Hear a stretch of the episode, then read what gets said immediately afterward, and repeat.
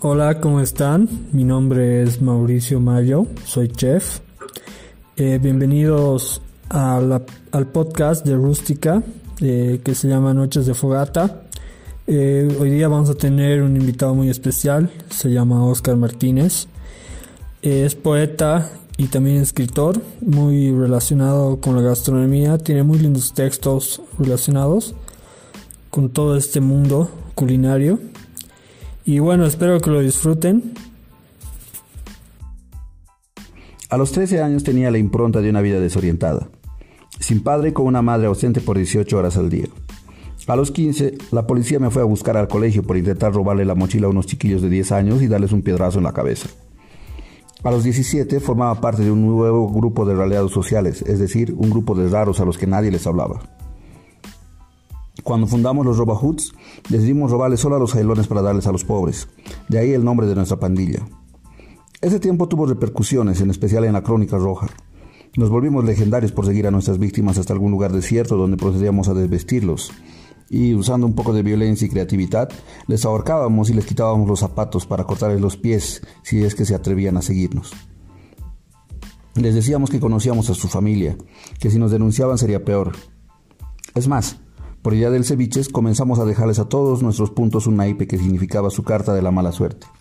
La idea original era dejarles una rosa, pero ya mucho deschape estar cargando 25 rosas en una mochila, ¿no? Si los de la cana nos agarraban, fija que se sabría que éramos nosotros, los robahuts. Y aunque nuestro sueño era salir en primera plana del extra gente, la idea de pasarnos años de años encerrados no era muy apetecida por todos en la batería. No cometíamos la estupidez de operar los mismos días en los mismos lugares. Nosotros no. Normalmente cambiábamos nuestro modus operandi para marearlos a los de la policía. Y lo logramos bien logrado. Fuimos noticia de tapa en dos ocasiones. Una fue la vez que pelamos a un individuo de dos metros en Cotacota.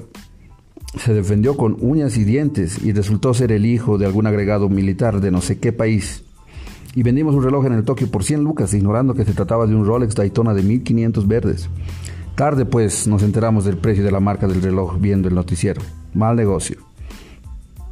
Luego salimos en la televisión. Eso fue cuando los de la cana nos persiguieron pistola en mano por el río, detrás del hospital obrero. El carabina y el angelito se lanzaron al río mugroso para evitar ser capturados. El ceviche y yo nos escondimos en un contenedor de basura que podría, que podría toda clase de inmundicias húmedas y venidas del hospital. Por ese entonces nos conocían como los asaltantes del naipe. Tejían toda clase de conjeturas sobre nuestro origen. Decían que éramos peruanos y que probablemente fuimos nosotros quienes asaltaron a un par de gasolineras en el Alto. Otros decían que éramos una peligrosa secta de fanáticos anatistas y que operábamos guiados por el tarot y la baraja española. Nadie imaginaba lo que éramos, apenas una banda de yocayas maleantes de no más de 18 años. La cosa fue degenerando cuando la plata empezó a importar y ya no tanto nuestras intenciones. Aparecieron además un montón de pandillas que dejaban naipes en cosas tan absurdas como piñas callejeras o de colegiales.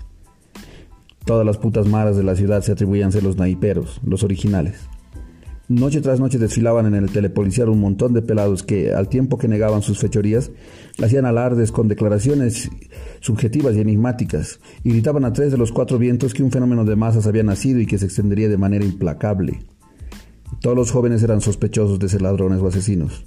Sin quererlo, habíamos iniciado una amenaza para la sociedad. Algún día todos van a tener la carta de la mala suerte, decían los yocayas aquellos que no éramos nosotros, mirando fríamente a las cámaras. La Policía Nacional nos atribuyó asesinatos, asaltos, robos, fraudes, violaciones, estafas, conspiraciones políticas y un montón de mentiras más. Los naiperos estaban por todos lados y ya no importaba quiénes iniciaron el movimiento. El Carabinas fue el único que no alcanzó a ver nuestra fama como los más maleantes de la ciudad.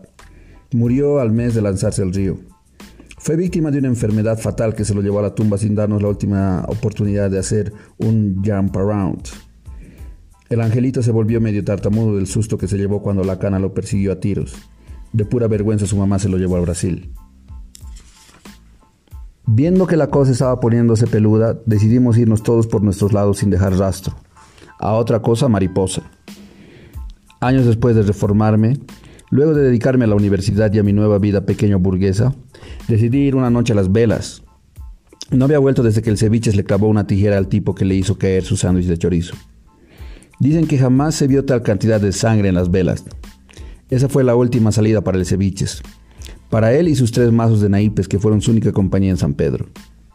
Yo era otro, estaba con Pilchita, recogiendo medio matrimonio y me lo encuentro al ceviche repartiendo puñetes en la puerta de las velas.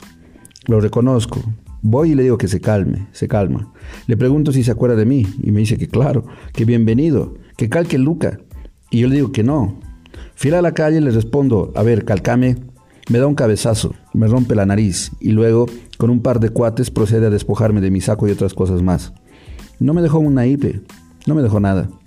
Por fin, el momento que había temido todos esos años había llegado. Me estaba tocando la famosa carta que habíamos inventado.